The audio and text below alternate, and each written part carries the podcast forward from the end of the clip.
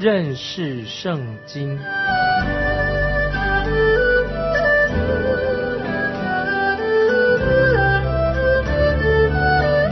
认识上帝的话，把上帝的话带到全世界。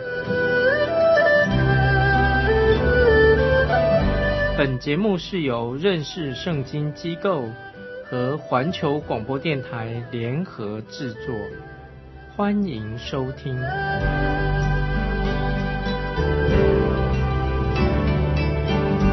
亲爱的听众朋友，你好，欢迎收听认识圣经。我是麦基牧师。我们看启示录第四章，特别要注意到主耶稣的三个职分。主耶稣有先知、祭司和君王三个职分。我们的救主耶稣是配受我们敬拜尊荣的神。因为主耶稣乃是独一的真神。现在我们来看启示录第四章第一节：此后我观看，见天上有门开的，我初次听见好像吹号的声音，对我说：“你上到这里来，我要将以后必成的事只是你。”注意启示录四章一节，这些经文很重要。这里说此后这一节经文当中，在开头和结尾都出了“此后”这两个字，重复了这个“此后”，所以告诉我们听众朋友说，“此后”这两个字很重要的意思。很显然的，约翰担心，也许听众朋友我们都会忽略到这两个字。看刚才我们读四章一节启示录，他说：“我观看，观看是指什么呢？就是。”眼睛大开啊，把眼睛的大门打开来看清楚。接着又说：“我听见啊，就是不但眼睛要打开，你耳朵也要注意听，把耳朵的大门也要打开，眼睛的大门打开。就好像今天听众朋友，你看电视节目啊，你看到一个来自天上的节目，当然很吸引你啊，吸引基督徒观看啊。这个节目到底是什么？这不是说到我们在做梦看到什么莫名其妙的。”这类的梦幻的境不是做梦，不是在做梦。这里特别强调，听众朋友，天堂是一个真实的地方，那里是好的无比的地方。所以，听众朋友，我们不要为眼前所看到的景象，哎呦，我觉得好奇怪哦，觉得很稀奇。我们要就是认真的求圣灵开我们的眼睛，以平常心来看，了解多读圣经，读到这段经文，应该是让我们会。很兴奋，很兴奋的。那现在我们继续看启示录四章一节，他怎么说？我观看，那看到什么呢？我观看见天上有门开的。这是启示录当中啊，曾经提过有四扇门啊。以前也说过，启示录当中提过有四扇门，这是四个门当中的第一道门。再重复一下，这是启示录当中提到有四道门，在启示录三章八节。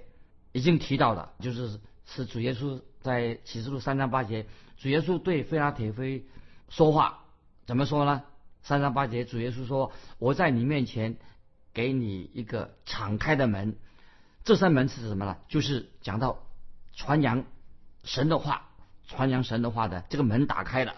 第二，在启示录二章三十节又提到有一扇门，这一扇门是什么呢？启示录三章。二十节提到这什么？这扇门乃是邀请基督进入的门啊！这个门一扇门怎么样？就是请耶稣基督进到我们的心门，就是要要我们接受耶稣基督作为我们主的门。所以在启示录三章二十节怎么说的啊？这个经文很重要啊，把它记起来。启示录三章二十节说：“看呐，我站在门外叩门，若有听见我声音就开门的。”我要进到他那里去，我与他，他与我一同坐席。这是第二个重点。这个第二个门，启示录三章二十节，看呐，我站在门外叩门，若有听见我声音就开门的，我要进到他那里去，我与他，他与我一同坐席。那么这扇门指什么呢？就是指到你的心门。第三，还有一道门，就是启示录我们现在读的四章一节，看到。这一扇门，启示录四章一节，就是我们讲到借由耶稣基督，我们可以进到父神那里去。注意四章一节，就是这扇门是什么呢？就是我们信主的人，就借由耶稣基督，我们可以进到父神那里去。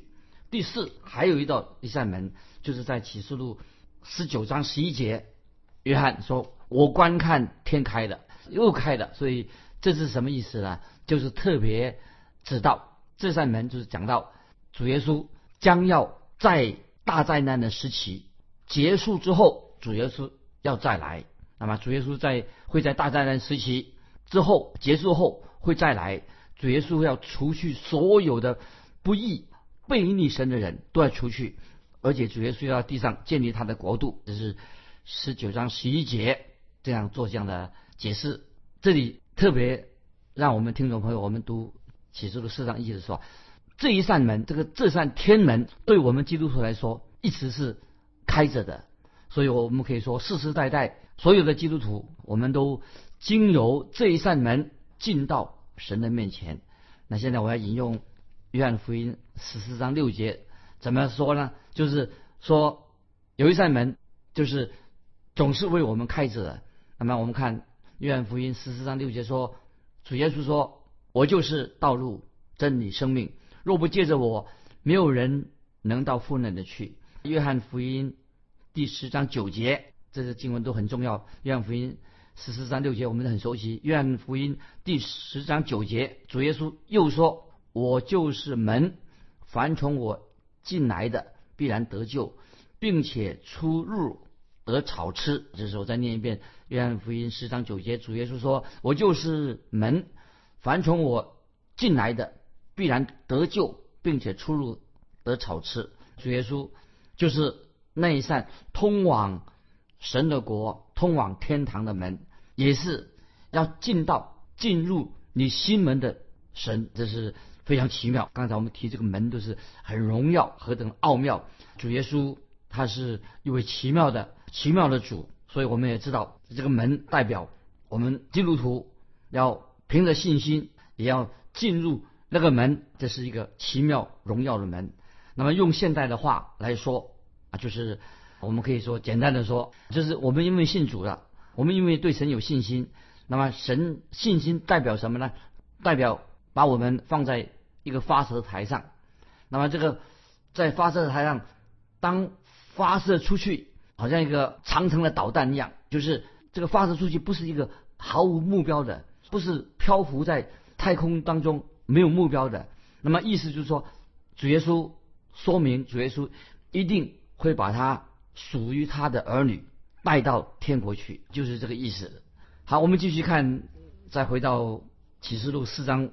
第一节的下半啊，看那个经文怎么说？你上到这里来，这是对约翰说的，这什么意思呢？就是这时候主耶稣向使徒约翰发出一个邀请，天堂向使徒约翰发出邀请，当然不是光光天堂对使徒约翰发出邀请，也是针对凡是信耶稣的，就是意思是说邀请所有。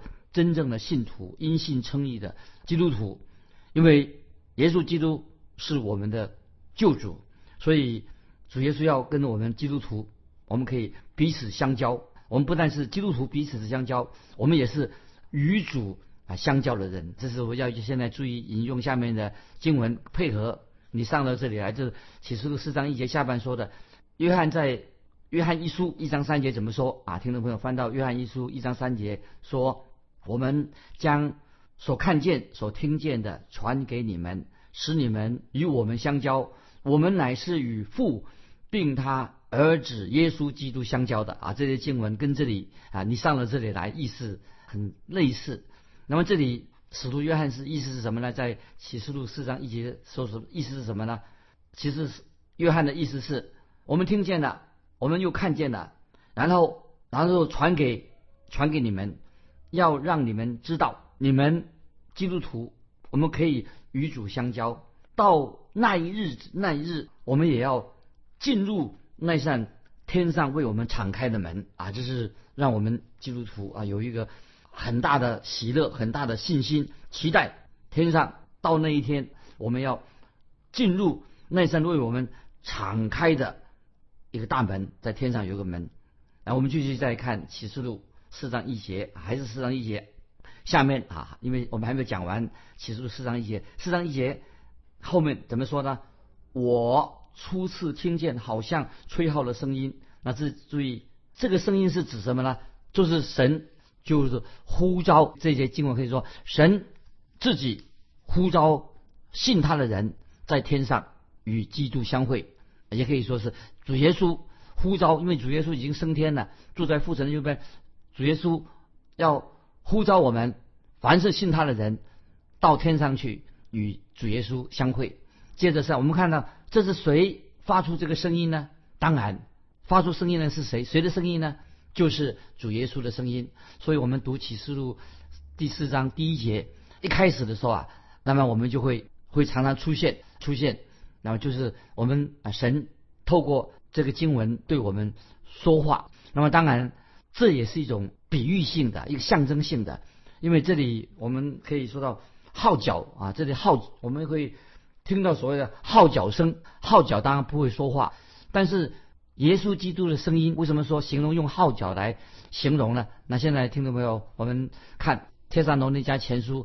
第四章十六十七节，就是描述这个声音啊。我们现在看《天主罗罗尼迦前书》四章十六十七十七节啊，听众朋友你已经熟悉了。我们看怎么说？说因为主必亲自从天降临，有呼叫的声音和天使长的声音，又有神的号吹响。那在基督里死掉的人必先复活，以后我们这活着还存留的人。必和他一同被提到云里，在空中与主相遇，这样我们就要和主永远同在。那么这是再一次说到刚才我们读《天上东的前书》四章十六十七节，讲到教会被提到天上，所以被提的意思是什么意思呢？就是被提升的意思，到天上的意思。所以保罗啊很清楚的告诉我们基督徒啊，有一天啊我们会被提到天上，那时候。基督的声音啊，我们那时候听到基督的声音是什么呢？就像号角吹响的声音。那么这个号角吹响的这个声音，这个时候我们看到又把约翰提到天上去，听到这个声音。那么有一天，这个响声响了，也会把凡是信靠主耶稣的人，就是将我们听众朋友将你我将将你我提到天上去，就是这是四章一节所提到的。那接下来我们还是看。启示录四章一节啊，最后这是说，你上到这里来，我要将以后必成的事指示你。注意，这是启示录四章一节，以后必成的事是什么呢？这个其实必成的事是说明，当教会在地上已经完成了教会领受完成神给信徒的使命，给教会的使命完毕了，使命就完毕了，就是信徒就不会提到。天上的事，这个会就会发生了，被提到天上。当工作在地上，我们的使命完毕了，我们就会被提到天上，提到天上去。那么以后就会看到以后所发生的事情。好，现在我们就进到启示录第四章第二节。启示录四章二节，我立刻被圣灵感动，见有一个宝座安置在天上，又有一位坐在宝座上。注意四章二节怎么说？立刻啊，就是这里说马上的意思，就是意思什么呢？就是讲到圣徒被提到天上一个状况。那么保罗在哥林多前书十五十五章五十一五十二节，就是这样稍微注意一下就好了。保罗在哥林多前书十五章五十一节，特别五十一节怎么说呢？他说就在一霎时、眨眼之间，信徒就要被提。所以这个被提到天上，圣徒被提的时候啊，是在。哥林多前书十五章五十一节说：“就在一霎时、眨眼之间。”那么信徒被提的状况也是这样，一霎时、眨眼之间，那么是非常奇妙的。就是实际上说很短，那个被提的时间呢，不是要等到花很长的时间，这个被提的时间发生在什么？在眨眼之间啊！有有人说就是等于一千分之一秒被提，就是很刹那、立刻发生的事情，眨眼之间，所以。啊，我们再回到启示录四章二节啊，下面怎么着？我立刻被圣灵感动。那么这里让使徒约翰再一次明白圣灵会告诉他关于这方面的真理，那么也告诉使徒约翰将来要发生的事情。那么我们再回到圣经很重要的经文《约翰的福音》十六章十三节，我们不提啊，你就是自己去看。那么现在我们回到启示录四章第二节，又看见什么事情呢？四章二节接着说，见有一个宝座安置在天上，又有一位坐宝座了啊！这些经文啊，四章二节怎么说呢？看到那什么宝座已经这里有宝座了。那么使徒约翰第一次看到，这是使徒约翰第一次看到，哎，那里有一个宝座。那现在我们就知道了，这个是这节经文的一个焦点啊。这节四章二节启示录是一个很重要的一个焦点。这个宝座是什么呢？听众朋友，我要问你，四章二节这个宝座是指什么呢？乃是指代表主宰宇宙万物的。主权有主权，绝对主权的神自己啊！这个宝座代表神掌握宇宙天上地下绝对的主权，意思就是说万有都在这个宝座，代表说万有都在神的掌握之下。那么所以说，神的总司令部就是在天上，神掌权啊！这段这节圣经让我们看到啊，这个景上一切都是由神来掌权的，万事都在神的手上。那现在我要引用诗篇。十一篇四节啊，那你来得及就翻啊，不然先记下来。四篇十一章四节，十一篇四节，四篇十一四节说：耶和华在他的圣殿里，耶和华的宝座在天上，他的慧眼察看世人。诗篇十一第四节，接下来诗篇四十七第八节，九十七篇诗篇第二节，诗篇一百零三篇十九节。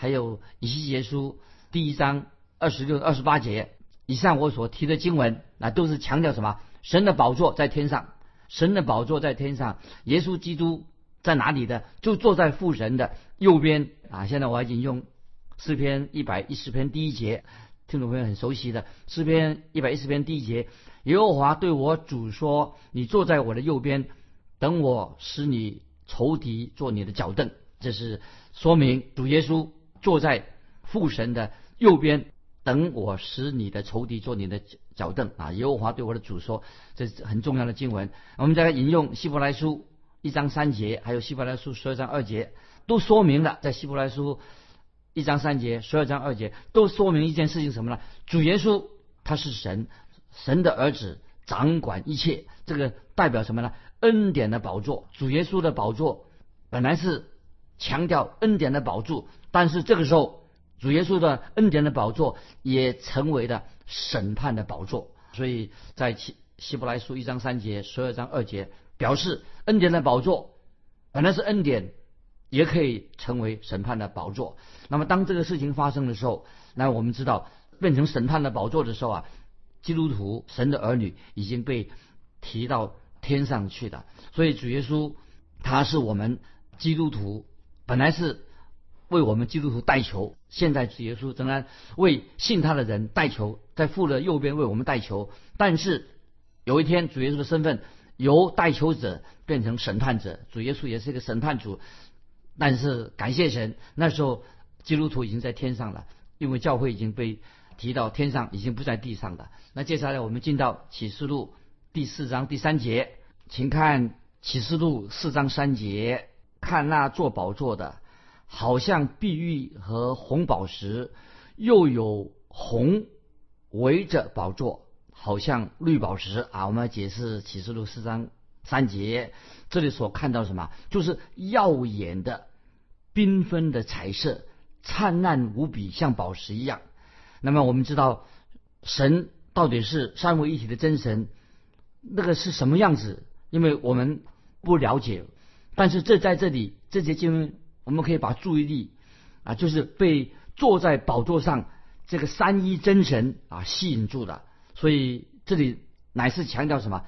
三位一体的真神啊，我们就就是让我们知道三一真神圣父、圣子、圣灵乃是坐宝座的真神。我们看到三一真神像什么？像宝石一般的灿烂光辉啊！所以启示录四章。啊，三节这里说明，看那坐着的好像碧玉，就是强调这项真理。那么这里我要引用出埃及记二十八章二十节，这里很特别，在出埃及记二十八章二节提到，碧玉是什么呢？碧玉是大祭司的胸牌上最后一排的一颗宝石。新耶路撒冷的城墙第一个根基也是什么？也是碧玉造成的。所以以后我们读到启示录二十一章十八、十九节，都用碧玉啊来形容，来形容。那么主要的颜色，这个碧玉其实的颜色是什么？它是紫色的。所以我们知道，早期大祭司他的胸牌上面也挂了一个宝石，那个宝石是代表什么？是代表便雅悯的支派，因为便雅悯的父亲雅各，他称称那个便雅悯是什么？他说。在我右手边的儿子就是指什么？指便雅悯。便雅悯是预表什么呢？雅各的儿子便雅悯是预表耶稣基督。那么我们知道主耶稣在他复活升天之后，他就是坐在父神的右边。红宝石是预表什么呢？也讲在这里讲到红宝石。红宝石也是说明新的耶路撒冷的第六个根基。这是启示录二十一章二十节。曾经有一位圣经。学者啊说哈，红宝石是大祭司胸牌上的第一排的第一颗宝石，所以也代表什么呢？代表雅各的长子刘辩。耶稣基督，我们知道耶稣基督是神的独生爱子，主耶稣是从死里首先复活了。这里也又提到红，红就是表示光环的意思，有光环，彩虹啊是七彩的颜色。那么在这里。这个彩虹称为什么？称为绿色的宝石，绿宝石啊！这在记载在以西结书一章二十八节。所以我们知道这里要讲提醒听众朋友，在大洪水审判之后，那么神就用彩虹跟人立约，神答应不再用洪水来灭绝一切的生物作为审判。这是记载在创世纪九章十三到十五节。那么我们知道大洪水审判之前，洪又出现了。那么这是什么意思呢？这个时候提醒世人，神不再会用洪水来审判世人。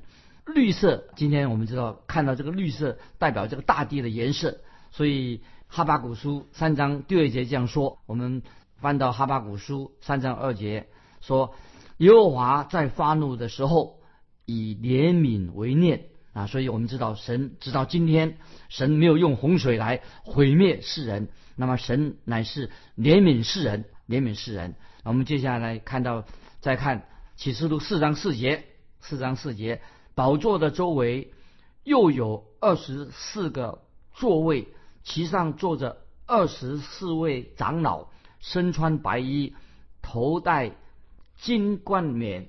那么这里注意，这里要解释这个头上戴着金冠冕，这二十四位长老，二十四位长老。那么很多不同的解释，那么这里这些长老当然很简单的说，就是有代表性的。那么以色列当中啊有长老，初代的教会治理教会的也是有长老啊，这是提多书一章五节啊，是长老教会的长老是代表治理教会，也代表教会的。所以在使徒约翰的时代，大家知道约翰是啊这些长老是做什么的，所以二十四位长老。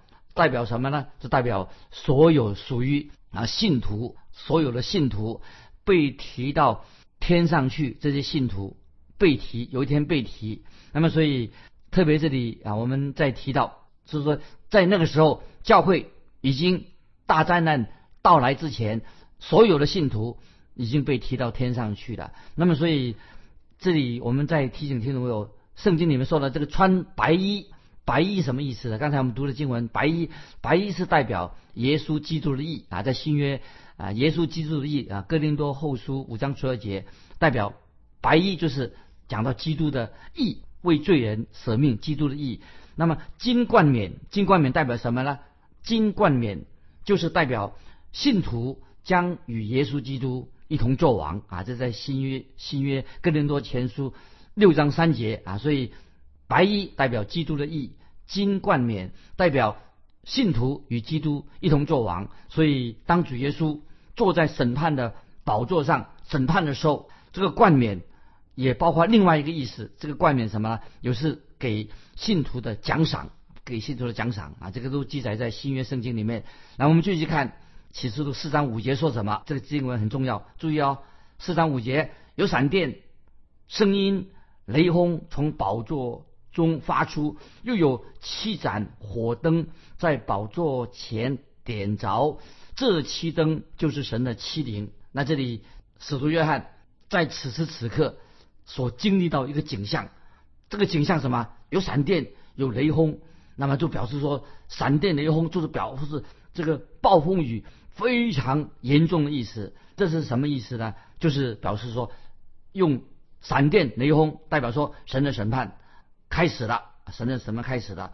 这是声音所发出来的啊，就是指在宝座上那一位主导一切的事情，他要主导一切，这是都不是偶然发生的事情，一切事情所发生的。闪电、雷轰、声音都不是偶然的，乃是指坐宝座上的神主导一切所发生的事情。那么神的欺凌是什么呢？但我们知道啊，就是再回到这直到圣灵的意思。今天时间关系，我们就分享到这里。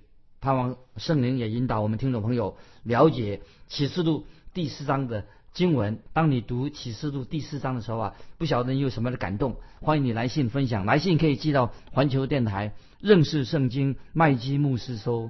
愿神祝福你，我们下次再见。